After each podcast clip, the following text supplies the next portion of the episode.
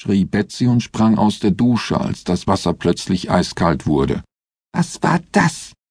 fragte sie empört. Vorsichtig hielt sie ihre Hand unter den Wasserstrahl. Das Wasser wurde immer wärmer und hatte bald wieder die angenehme Temperatur erreicht, die sie eingestellt hatte. Komisch, murmelte sie und stieg wieder unter die Dusche. Wow, rief Quentin begeistert, während Dobbs das Spiegelei von der Plattform des Rematerialisators kratzte. Darüber wird sich jede Hausfrau freuen. Das war aber nicht ganz das Ziel dieses Experimentes, antwortete Dobbs. Das Ei soll hier genauso wieder auftauchen, wie ich es auf die andere Seite gelegt habe. Er warf das unfreiwillige Spiegelei in den Müll und legte sein nächstes Fundstück aus Frasers Kühlschrank auf den Entmaterialisator. Ein Steak. Versuchen wir es mit einigen anderen Parametern, sagte Dobbs, vervollständigte sein bisheriges Versuchsprotokoll und änderte einige Parameter an der Steuerung der Maschine. Dann schaltete er sie wieder ein und das Steak verschwand.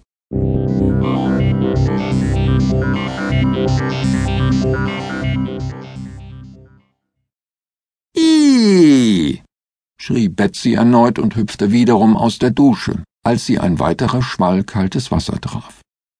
Sie hielt die Hand unter den Strahl, um einmal mehr festzustellen, dass das Wasser wieder wärmer wurde. Was soll das, ey?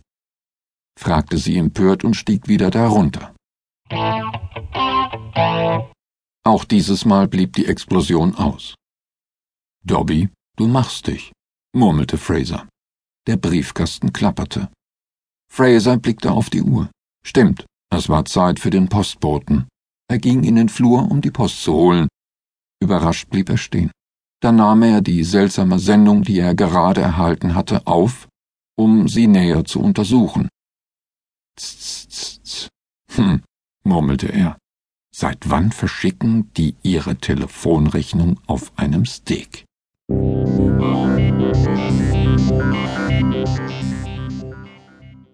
Weg, kommentierte Quentin überflüssigerweise, während Dobbs den Rematerialisator scheinbar zu hypnotisieren versuchte. Das Steak wollte partout nicht mehr auftauchen. Komisch, sinnierte Dobbs. Falsche Parameter? fragte Quentin. Scheinbar, antwortete Dobbs. Unternehmen wir einen dritten Versuch. Wieder änderte er die Werte an den Dutzenden von Schiebereglern und kramte das nächste Fundstück von seinem Raubzug aus Frasers Kühlschrank. Ein Apfel. Jetzt bin ich mal gespannt, sagte Dobbs. Ich habe jetzt einige Extremwerte eingestellt. Solange nichts explodiert, sagte Quentin und fügte rasch, als er Dobbs Blick sah, hinzu. Allgemein gesprochen, meine ich. Dobbs ersparte sich eine Antwort und notierte zunächst seine Änderungen im Protokoll. Dann legte er den Hebel um.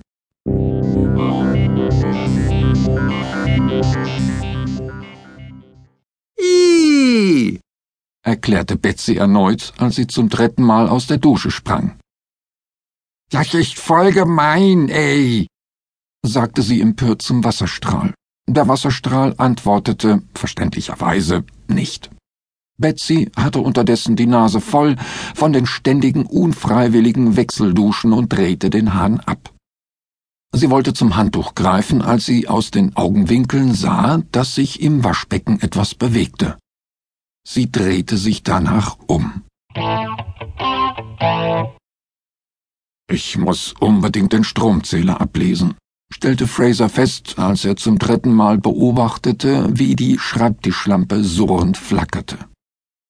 Dennoch, die Hütte verteilte sich auch dieses Mal nicht Brett für Brett in der Landschaft. Fraser zündete sich die Pfeife wieder an und fuhr paffend fort, die Hütte zu beobachten. Zumindest so lange, bis er alarmiert von Betsys gellendem Schrei, der aus dem Badezimmer des oberen Stockwerkes drang, die Treppe hinaufstürmte. Eigenartig, sagte Dobbs zu dem Gebilde, das auf dem Rematerialisator lag. Was ist das? fragte Quentin. Keine Ahnung, antwortete Dobbs. Wie ein Apfel sieht es jedenfalls nicht mehr aus.